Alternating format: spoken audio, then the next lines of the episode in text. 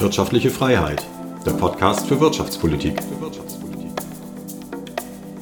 Heute mit Dr. Jackson Janes vom German Marshall Fund. Mein Name ist Jörn Quitzau. Am 8. November, also in etwas mehr als einer Woche, finden in den USA die Zwischenwahlen statt, die sogenannten Midterm Elections. Die Welt schaut gebannt nach Amerika und erhofft sich Hinweise für die Präsidentschaftswahl 2024. Wir Deutschen sind natürlich sehr stark interessiert an der Frage, wie sich die USA in der neuen Ordnung der Welt positionieren wird. Ich freue mich, dass ich für dieses Thema einen der renommiertesten Experten für die transatlantischen Beziehungen zu Gast habe, Dr. Jackson Janes vom German Marshall Fund in Washington, D.C. Hallo und herzlich willkommen, Jack. Hallo, Jan. Bevor wir auf die Zwischenwahlen zu sprechen kommen, äh, möchten wir einen Blick auf die amerikanische Gesellschaft werfen. Mich würde erstmal interessieren, wie ist die Stimmung im amerikanischen Volk? Wir alle haben ja noch die Bilder vom äh, Sturm auf das Kapitol vor Augen. Und äh, man fragt sich, wie zerrissen ist die amerikanische Gesellschaft? Und passend dazu, ich hebe das mal hoch, auch wenn es keiner sehen kann, aber wir zwei sehen es, äh, hat zu diesem Wochenende das Handelsblatt getitelt, Wankende Weltmacht für den Westen unverzichtbar, im Inneren eine gefährdete Demokratie. Was wird aus Amerika nach Joe Biden? Soweit ist es zwar noch nicht, dass wir schon über die Zeit nach Joe Biden reden müssen, aber zum Einstieg die Frage an dich. Wie siehst du die amerikanische Gesellschaft? Wo stehen wir derzeit? Ist die Gesellschaft so zerrissen, wie es oft dargestellt wird, oder ist die Realität etwas besser? Also immer eine Cassandra-Aufruf ist natürlich nicht unbedingt passend, wenn es um amerikanische Zukunft geht. Aber ich glaube, momentan ist die Stimmung sehr angeheizt. Wir haben eine Kongresswahl und jedes Mal, wenn wir eine Wahl haben, weißt du, Jörn, das ist so wie wenn ein Fluss einfach ein Flut hat und dann möglicherweise eigentlich äh, über den Damm geht und dann kommt dann wieder mal Ruhe danach. Momentan sind wir natürlich dann äh, konfrontiert mit einer zweiseitige Entwicklung. Auf der einen Seite sind sehr, sehr viele Leute bei der Wahl dabei. Das heißt, eine ganze Menge Amerikaner haben bis jetzt auch per Briefwahl an die Wahl am 8. November beteiligt. Und das ist natürlich auf der einen Seite eine gesunde Erscheinung. Man nimmt die Demokratie wahr. Andererseits ist es die Frage, wer kandidiert. Und ähm, das ist dann momentan getrieben, zumindest auf der republikanischen Seite, von sehr vielen Leuten, die in Frage stellen, was in 2020 passiert ist. Diese Auseinandersetzung ist wahrscheinlich dann ein Vorschau auf 24, also die Frage, wer dann wird äh, Joe Biden beerben, sei es ein Demokrat oder sei es ein Republikaner, oder ob Joe wieder mal eine zweite Amtszeit bekommt. Also an, alles in allem ist es eine sehr gespannte Situation in Amerika mit Blick auf den 8. November nächste Woche. Und dann kann man vielleicht sagen, die Härte der Auseinandersetzungen resultiert sich in einfache Formel. Also die eine ist, die Demokratie ist in Gefahr und die andere Seite, die Demokratie muss gerettet werden. Insofern sitzen wir da momentan zwischen diesen beiden Fronten. Okay, also politisch ist es weiter angespannt, weil es immer noch so die, die ja, Mythen gibt darum, dass äh, 2020 eigentlich alles nicht mit rechten Dingen zugegangen ist und das hat Nachwirkungen bis heute. Ähm, schauen wir mal nur auf die Gesellschaft, auf die Bevölkerung. Wie sieht es da aus? Also wir haben uns ja vor vier Wochen gerade in Washington gesehen und ich bin immer, wenn ich in Amerika bin, äh, bin ich so ein bisschen wahrscheinlich blauäugig, aber immer positiv überrascht, dass das Leben der Amerikaner, das Zusammenleben der Amerikaner eigentlich viel harmonischer wirkt, als es in den Medien beschrieben wird. Also wenn ich so durch Washington gehe, da wird man gegrüßt ähm, von wildfremden Leuten. Also in Deutschland würde ich denken, die wollen mir jetzt irgendwie, weiß ich nicht, irgendwas verkaufen oder so. Das, das gibt es hier nicht, äh, zumindest nicht in den Städten. Aber das Bild trügt, ja. Also da bin ich in den falschen Ecken wahrscheinlich unterwegs. Ja, ich meine, das Alltag in Amerika ist nicht unbedingt allgegenwärtig von Politik betrieben. Nicht? Also man ist ja mit dem Alltag beschäftigt und ich glaube, zum Teil ist das, äh, je nachdem kann man vielleicht messen, ob Leute irgendwo ähm, bei einem bestimmten Fernsehkanal dabei sind und das widerspiegelt ihre Neigungen. Du kennst doch den Fox News auf der einen Seite und äh, MSNBC auf der anderen. Wir sind ja natürlich in zwei verschiedene Kategorien gelandet bei manchen Leuten, aber in der Regel ähm, in Amerika, zum Beispiel außerhalb Washington vor allen Dingen, äh, geht das Leben weiter. Aber mhm. natürlich im Moment ist das Leben geprägt von wirtschaftlichen Ängsten und zum Teil auch ein paar andere Dinge, die damit zu tun haben. Äh, zum Beispiel, wie, wie, wie teuer, wenn ich an der, an der Tankstelle bin. Aber mhm. ich glaube, im Prinzip ähm, ist man nicht so wie in Washington an DuPont Circle, ähm, wo wir uns beide getroffen haben, nicht äh, 24 Stunden am Tag die Politik eigentlich als Thema. Du hast eben schon das Thema Wirtschaft angesprochen. Da haben wir eine äh, durchaus unterschiedliche Entwicklung. Auf der einen Seite ist das Wachstum noch ganz okay in den USA und insbesondere der Arbeitsmarkt floriert. Ja, wir haben eine Arbeitslosenquote über dreieinhalb Prozent. Das ist so, ja, das Niveau so niedrig wie zuletzt 1969. Also wirklich schon, ja, kann man fast sagen, zwei Generationen hat man so niedrige Arbeitslosenzahlen nicht mehr gesehen. Auf der anderen Seite ist natürlich die Inflation in den USA äh, ähnlich hoch wie in Europa. Im Moment nicht ganz so hoch. Wir sind dran vorbeigezogen. Aber ähm, ich selbst habe ja in den USA, ich gucke ja auch immer, wenn, wenn man dann im Supermarkt ist, nicht, wie sind hier die Preise. Und ich war schon ein bisschen erschrocken zeitweilig. Ähm, als Volkswirt denkt man ja immer darüber nach, wo müsste der Wechselkurs eigentlich stehen, ähm, damit ich mit meinem Geld in Amerika genauso viel einkaufen kann wie in Deutschland. Dann würde ich sagen, müsste der Wechselkurs eigentlich bei 1,50 oder so stehen. Das heißt also, die Preise sind wirklich schon äh, ja, sehr, sehr knackig. Und wenn man jetzt mal, wie du es eben gesagt hast, die Benzinpreise, die natürlich günstiger sind in den USA, wenn man die weglässt, das tägliche Leben ist schon massiv teuer. Wie ist da die Stimmung in der Bevölkerung? Ja, das ist die Unberechenbarkeit, die herrscht momentan. Nicht? Also für Leute, die gerade noch äh, in den letzten Jahren gerade noch gerade Geld bekommen haben, beziehungsweise ein Gehalt haben, das, das über die Bühne geht, mhm. äh, ist es auf einmal irgendwie nicht ausreichend. Oder beispielsweise irgendwas passiert zwischendurch, irgendein ein, ein, ein Gesundheitsfall oder sowas, was man bezahlen muss. Also die Unberechenbarkeiten sind eigentlich das Problem, das die Leute vor sich haben wenn man etwa in die äh, Hypotheke geht, also man sieht auch, dass es sehr schwer ist, heutzutage ein Haus zu kaufen, weil die Zinsen so hoch sind. Insofern, ich glaube, äh, das sind die Leute etwas verwirrt mit der Frage, ja, eine ganze Menge Arbeit ist da zu haben, aber mhm. gleichzeitig reicht das nicht für mein Leben. Und äh, momentan, ich glaube, das ist dann, was das Problem ist für jeden sitzenden Präsident, also amtierenden Präsident, der muss das ausbaden. Und in dem Sinne hat Biden einfach einen schweren Kampf jetzt nächste Woche. Nicht, weil er da zur Debatte steht, nicht er dann auf der Wahlzettel steht, sondern auch dann die Leute, die an ihm herumhängen. Und insofern, ich glaube, Leute suchen nach Kandidaten, die das Problem ansprechen und irgendwo eine Lösung dann bieten. Und manchmal ist das auch ein rares Konzept. Insofern, ja. ähm, äh, ich würde sagen, nochmal, äh, die Unberechenbarkeiten von den nächsten zwei Jahren herrscht quer durch das Land. Das heißt aber auch, also die Inflation, die wird schon eher Joe Biden in die Schuhe geschoben. Äh, Absolut. Und der Trump hatten wir ja auch schon einige Ausgabenprogramme, die sicherlich zum heutigen Inflationsschub beigetragen haben. Biden hat dann daran weitergemacht, aber klare Aussage von dir, also die Schuld daran sieht zumindest die Bevölkerung bei Joe Biden. Das heißt, er ist derjenige, der dadurch belastet wird. Unvermeidlich.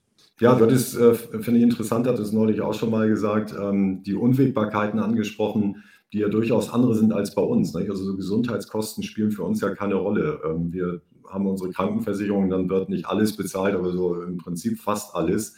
Ähm, also darum muss sich hier niemand Gedanken machen. Das ist in den USA dann natürlich schon ein anderes Thema. Nicht? Also wenn das Geld sowieso schon knapp ist, wenn dann ja, das Risiko besteht, dass man durch äh, Krankheiten dann richtig in den Abwärtsstrudel gerät. Also das äh, ja, nagt dann auch an der Bevölkerung. Ja. Sicher, ich meine, das ist das Problem, dass eigentlich bei uns im Gegensatz zu euch nicht die, äh, die Versicherung, äh, Gesundheitsversicherung ist eigentlich äh, gekoppelt mit der Arbeitsstelle. Und wenn man keine hat, dann hat man natürlich nicht äh, PEC. Äh, mhm. Und die ähm, äh, Basis dafür ist natürlich dann sehr konfrontiert. Nicht dass, nicht, dass die Leute nirgendwo hingehen können, nicht, nicht, dass gar nichts dann zur Verfügung steht, sondern äh, die Kosten, die da entstehen, im Gegensatz zu euch, nicht so bundesweit geregelt, ist sehr asymmetrisch. Und je nachdem, wo man lebt und wohnt, dann manchmal ist es schwer, eigentlich dann zu wissen, wo kommt, wo kommt dann die Kosten her, sei es für die Medikamenten oder sei es dann für einen Chirurg. Mhm. Also das ist ein Problem für sich. Das ist aber nicht unmittelbar momentan, äh, ich glaube, die treibende Kraft für diese Wahl am 8. November. Ich glaube, es ist mehr die Inflation, mehr die Alltagfrage, äh, kriege genügend Geld, um abzudecken, was ich brauche. Manche Leute sagen, äh, an verschiedenen Grenzstaaten, Arizona, Texas, äh, New Mexico, das sind die Immigrationsfragen, die in Frage kommen, oder auch in Florida. Also es gibt ja auch dann verschiedene Themen, die auch dann abdecken, was die Sorgen sind für Leute, je nachdem, wo sie wohnen. Mhm. Aber es gibt ja eine andere äh, Geschichte hier, Jörn, und das muss man bedenken. Es gab ja einen Spruch in den 80er Jahren von den damaligen Chef von dem House of Representatives, Tim O'Neill hieß der Mann. Mhm. Und er hat dann gemeint, dass all politics is local. Das bedeutet, alles, was lokal ist, ist wichtiger als was auf nationaler Bühne ist. Mhm. Das ist leider nicht mehr der Fall. Das heißt, dass die nationale äh, Fokussierung auf, auf Dinge, die auch dann nicht unmittelbar äh, in der Nachbarschaft passieren, sondern irgendwo weit her, passen in einem Bild, das äh, zunehmend national geprägt ist. Deswegen sind zum Beispiel die äh, Fokussierung auf bestimmte Kanäle, Fox News, MSNBC, wichtig, weil alles wird dann unter die Lupe genommen, egal was passiert, um zu bestärken, was man schon denkt. Mhm. Und das ist dann ein, ein gewisser Teufelskreis. Und mhm. das finde ich dann sehr giftig. Dann, du kannst dann alles sammeln in deinem Gesamtbild und das bestätigt nur, was du meinst. Trump ist der, der Held oder Trump ist der Teufel. Mhm. Also ähm, diese Echokammer. Ne? Diese Medio-Echokammer ist, ist, ist unheimlich schwierig dann äh, zu äh, äh, davon Entfernung zu suchen, weil es ist allgegenwärtig. Also der Punkt ist nicht mehr all politics is local, sondern wenn man will und wenn man so guckt und wenn man hört, dann ist manchmal all politics national. Jetzt haben wir über Wirtschaft gesprochen und es galt ja lange Zeit so der, der Spruch von ähm, Bill Clinton, It's the economy, stupid. Ja. Der ja zum Ausdruck bringen sollte, dass äh, eigentlich äh, die Wirtschaft darüber entscheidet, wie Wahlen ausgehen. Nun bin ich wahrscheinlich nicht der Einzige, der den Eindruck hatte, dass es äh, um 2016 rum dass Wirtschaft gar nicht mal unbedingt das äh, Hauptthema war, sondern dass äh, kulturelle Aspekte eine Rolle spielten. Ja. Dass also gerade ja, so die, die traditionellen Amerikaner äh, ja, ihren, ihren eigenen Lebensstil in Gefahr sahen, weil die äh, identitätspolitische Linke ähm, neu definiert hat, was ein gutes Leben ist und wie man, wie man sich zu benehmen hat. Da prallen natürlich Welten aufeinander. Ist das immer noch so oder ist es so, dass das jetzt wieder in den Hintergrund rückt und äh, jetzt wieder Wirtschaft im Vordergrund steht? Beides äh, spielen eine Rolle. Die Wirtschaft natürlich ist tagtäglich äh, sichtbar, aber äh, diese Kulturkämpfe äh, sind tatsächlich dann real geworden für Leute, weil es, sich, es bezieht sich auf zum Beispiel für manche Leute, was in der Schule gelehrt wird. Oder es geht um diese Einstellung gegenüber Abtreibung. Oder es geht um die Frage, wie weit können wir Immigranten einfach dann unendlich aufnehmen.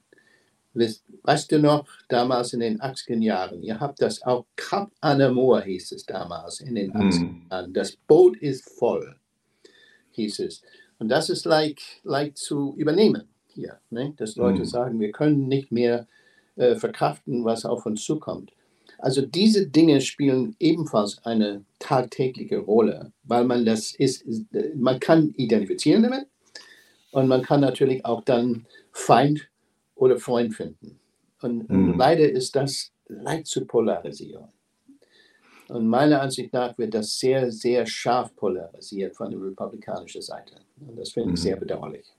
Ja, naja, und das ist wahrscheinlich auch wirklich nicht leicht zu überbrücken, weil ja einfach unterschiedliche Weltanschauungen aufeinandertreffen. Nicht? Also auch was so die wirtschaftspolitische Ausrichtung angeht, ähm, wenn man es mal ganz stark vereinfacht und ganz stark verdichtet, dann kann man ja sagen, also auf der einen Seite stehen die, die, die, Auffass die der Auffassung sind, jeder ist seines Glückes Schmied. Also das, was wahrscheinlich so das typische amerikanische ja. ähm, äh, ja die typische amerikanische Herangehensweise ist. Und auf der anderen Seite sind diejenigen, die sagen, das System ist ungerecht. Nicht? Und deswegen sind die ganzen wirtschaftlichen und sozialen Unterschiede ähm, sind Ergebnis eines falschen Systems und die wollen das System ändern. So und ja, wie will man diese beiden Positionen äh, miteinander vereinen? Also ganz leicht ist das nicht.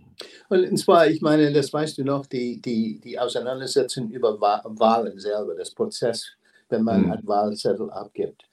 Allein das in Frage zu stellen, was natürlich tagtäglich Donald Trump tut, ist eine Gift hineingespritzt in dem Vertrauen in dem hm. System. Hm. Und das gilt ja nicht nur für die Wahl Prozesse hier in Amerika, die man in Frage stellt, sondern auch zum Beispiel gerichtet auf jeden einzelnen Abgeordnete oder jede Regierungsamt, auch wenn es ein lokales Amt ist. Das heißt, dass das Vertrauen geht verloren, wenn Leute das ständig eigentlich in Frage stellen. Und das ist das, was meiner Meinung nach sehr schwer ist äh, zu heilen. Jetzt hast du Donald Trump schon äh, ein, zwei, dreimal angesprochen und damit äh, ist dann ja auch die Frage oder die, die Frage drängt sich auf, wie wahrscheinlich ist es, dass äh, Trump wiederkommt? Machen wir einen Schritt noch äh, oder einen Zwischenschritt. Jetzt kommen erstmal die Zwischenwahlen. Ähm, als wir vor vier Wochen zusammengesessen haben in Washington, da hast du noch gesagt, naja, das ist alles sehr, sehr ungewiss. Ähm, ja. Hat sich da inzwischen was geändert oder würdest du sagen, da sind, äh, haben sich ein paar Dinge äh, ja anders abgezeichnet? Was ist so deine Erwartung für die Zwischenwahlen nächste Woche? Also es ist ziemlich deutlich jetzt aufgrund von Umfragen, die zunehmend äh, übereinstimmen, dass die republikanische Mehrheit in dem House of Representatives wiederhergestellt wird. Mhm. Was noch nicht ganz klar ist, äh, das wird knapp ausgehen, so oder so, was in dem Senat passiert. Das äh, ist problematisch äh, zu wissen, was das für Konsequenzen hat für 24. Aber für die Konsequenzen, wenn es tatsächlich eine gespaltene Situation hat, also republikanische Mehrheit in dem Haus und, und demokratisch noch in dem Senat, das ist so eine Pattsituation zwischen den beiden Häusern. Wenn etwa die Republikaner auch den Senat erobern, dann mhm. haben sie eine richtige, mächtige äh, Stellung, um gegenüber Biden und seine Agenda zu stoppen oder zumindest kalt zu stellen. Ja. Das ist noch nicht ganz klar, ob das ausgeht. So oder so übrigens, man darf nicht vergessen, in dem Senat, es wird wahrscheinlich sehr knapp werden. Also 50, 50 ist es jetzt. Kann das sein, dass es 49, 51 oder sowas auch immer. Ne?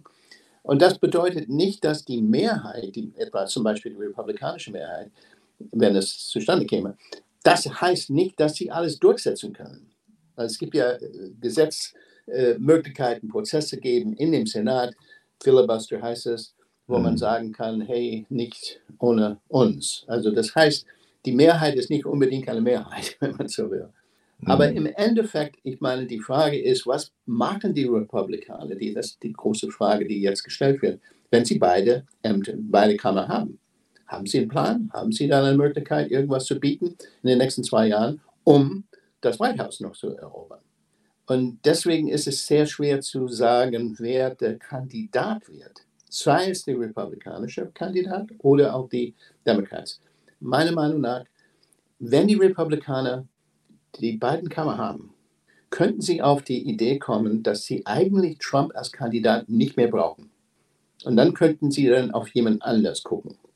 Der Governor of Florida oder Governor of Virginia oder wer auch immer. Mhm. Aber nicht Trump.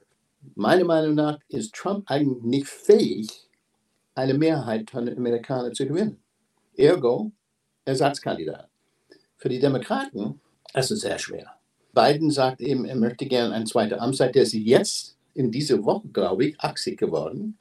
Mhm. Und wird dann eigentlich der älteste Präsident sein, wenn er tatsächlich kandidieren sollte.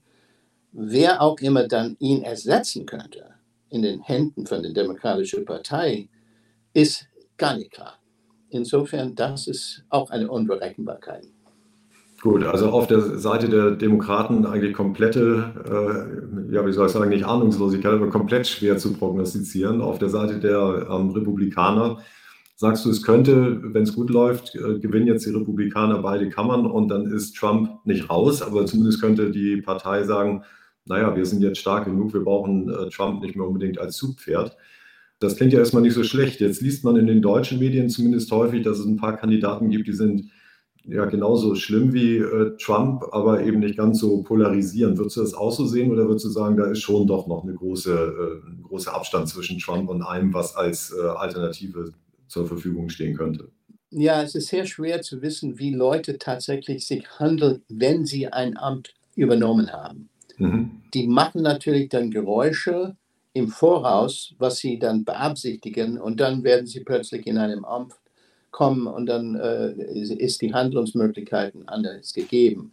Grundsätzlich, Jörn, ist die Frage, wofür steht die Republikanische Partei? Es war eigentlich dann eine Partei, wie du kennst, kleine Regierung, starke Außenpolitik, vielleicht ähm, weniger Steuern, wie du sagtest, eben frei äh, kann jeder handeln, mhm. sei es eine GmbH oder sei es eine Person. Diese Auseinandersetzung im Moment in der Republikanischen Partei ist an der Seite geschoben, weil man so auf Trump fixiert ist. Das hängt damit zusammen mit dieser Kulturkämpfe.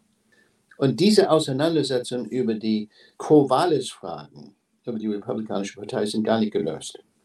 Insofern ist es sehr schwer zu sagen, wenn jemand zum Beispiel etwa der Governor Florida, wenn er tatsächlich gewinnen könnte, er kommt von einer ganz anderen Ecke von, äh, als von Trump. Er ist ja eigentlich Governor, was oft der Fall ist, wenn ein Präsident äh, gewählt wird, kommen häufig aus den de, aus dem, äh, Bundesländern. Ist es nicht gerade klar, was er machen würde. Nur, ob er dann wieder zurückfindet auf einen alten Pfad von der Republikanischen Partei, diesen alten Fassaden, Facetten. Mhm. Es ist dann äh, offensichtlich die Frage. Und auf der demokratischen Seite, da ist auch eine Auseinandersetzung was ist eigentlich die, die, die Eckpfeiler von der Demokratischen Partei? Ist auch in Frage gestellt momentan. Und Joe Biden ist 80 äh, Jahre alt, geprägt von einer anderen Zeit, auch in Amerika über 40, 50 Jahre. Ähm, wenn ein neuer Kandidat in Frage käme, wenn er tatsächlich dann nicht kandidiert in 24, was wäre eigentlich das für eine Person? Was hätte denn auch das für die Partei an Bedeutung? Obama als er da kandidierte in 2008, war ein Unikum in dem Sinne.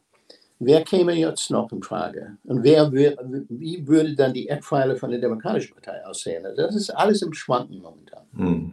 Vor zwei Jahren hätten wir ja wahrscheinlich äh, Kamala Harris gesagt, aber das ist recht unwahrscheinlich inzwischen. Das scheint mir nicht so sehr der Fall. Sie ist unglücklicherweise da in dem Schatten von beiden und zum Teil auch nicht in den letzten zwei Jahren ähm, so weit als Persona rausgestellt worden. Insofern denke ich, dass das ein schwerer Kampf wäre, dass sie das, die Kandidatur bekommt. Aber wie gesagt, das ist alles momentan sehr offen. Okay, also man kann sagen, bis nächsten Dienstag, bis zum 8. November, da ist äh, noch alles offen. Jetzt haben wir schon so ein bisschen über den Tag hinausgeschaut.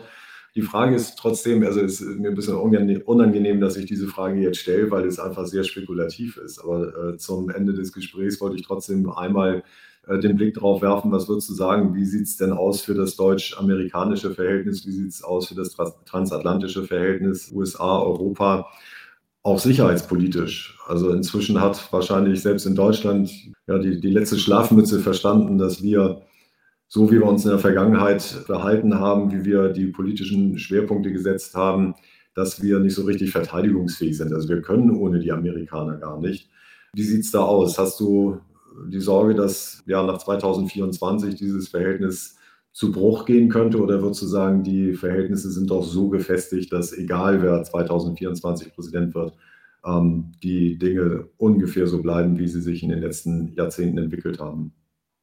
Ich glaube, es gibt genügend äh, Verflechtungen, die unheimlich wichtig sind, ähm, sei es wirtschaftlich, auch die Inter Interdependenz, nicht nur die Asymmetrie, aber die Interdependenz, die wir haben mit Europa, nicht nur mit Deutschland, gerade im Hinblick auf was in der Ukraine passiert ist.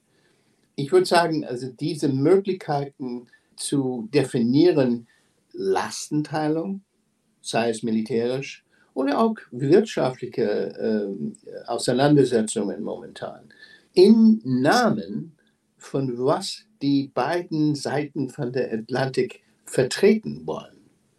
Das heißt, wir brauchen einander, um zu, ich will sagen, vielleicht sogar verteidigen, aber zumindest zu betonen, das, was wir in den letzten 70 Jahren aufgebaut haben, mussten wir erhalten bleiben. müssen wir eigentlich dann irgendwie dann verteidigen in dem Sinne, dass sehr viele, man äh, hat der Spruch von beiden schon gehört, Demokratie versus Autokratie. Also das ist dann eigentlich dann vielleicht etwas allgemein gefasst. Aber ich glaube, was momentan der Fall ist, im Hinblick auf die deutsche Seite, ist die Möglichkeit in den nächsten zwei Jahren so zusammenzuraffen, mit Europa zusammen natürlich, sei es Energie, sei es Russland, sei es Ukraine, sei es Covid.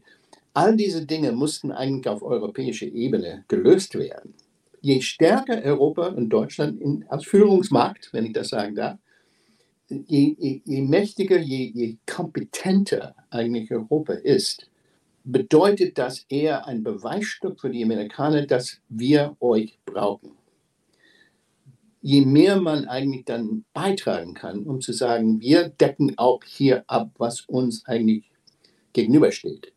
Weil es gibt ja keine Frage, dass die Amerikaner sehen China, das ist in unserer Nationalstrategiepapier eben veröffentlicht worden, mhm. China und diese Ecke der Welt als Priorität sehen. Das heißt, wir werden zunehmend mit dieser Seite von dem Pazifik uns befassen. Und wir können ja nicht äh, zweiseitig, gleichzeitig agieren, so wie in der Vergangenheit. Insofern, ich glaube, je mehr man in Europa, wenn es um Deutschland geht, Deutschland mit Frankreich, Deutschland mit Warschau, Deutschland vielleicht mit England irgendwie, nach wie vor unter der NATO-Fahne, äh, aber auf jeden Fall zusammenkommen und zu sagen, wir übernehmen das, was wir seit Jahrzehnten eigentlich dann besprochen haben, endlich mal Burden Sharing in einer Weise, die so konkret ist, dass die Amerikaner sagen, ja, wir können nicht ohne die auskommen. Das hm. ist dann im Gegensatz zu den anderen Wind, der bläst hier, die sagen, eigentlich, die sind nutzlos und wir müssen, wir können nicht auf die zählen. Das wollen wir natürlich vermeiden. Aber das können eher die Deutschen zusammen mit Europäern irgendwie bekämpfen, diese Einstellung, die auch mal irgendwo schon, man hört solche Stimmen momentan, das ist uralt übrigens in amerikanischer Politik, aber meistens eine sehr kleine Minorität, zumindest in den letzten 70 Jahren. Und ich glaube, wir müssen einfach davon ausgehen, dass die Amerikaner Erwartungen stellen an Europa und Deutschland. Zu Recht. Und wenn man das entgegenkommen kann, dann ist diese Interdependenz eher klar für die Zukunft. Ja, okay, gut. Also Europa muss seine Hausaufgaben machen. Wir müssen irgendwie ein bisschen ja, uns besser formieren und äh, ja, sowohl organisatorisch als auch politisch als auch finanziell wahrscheinlich. Denn äh, ja, ein größeres finanzielles Engagement wird nötig sein. Das hat äh, Kanzler Scholz ja schon bei seiner Zeitwende-Rede damals gesagt, nicht? dass wir jetzt äh, die finanziellen Prioritäten auch anders setzen müssen und mal sehen, was dabei rauskommt. Jack, vielen, vielen Dank für das Gespräch. Ähm, ich war, ja, super. Also ich war vor ein paar Wochen, als äh, ich in den USA war, war ich erstaunt in Washington, dass äh, ganz, ganz viele äh, Gesprächspartner sich nicht so recht raustrauen wollten. Äh, viele waren verunsichert darüber, was äh, die Zukunft wohl bringen mag. Insofern herzlichen Dank, äh, dass du hier ja, Rede und Antwort gestanden hast. Und ja, wir gucken beide sehr gespannt auf den nächsten Dienstag. Absolut. Okay, tschüss, Jörn. Dankeschön.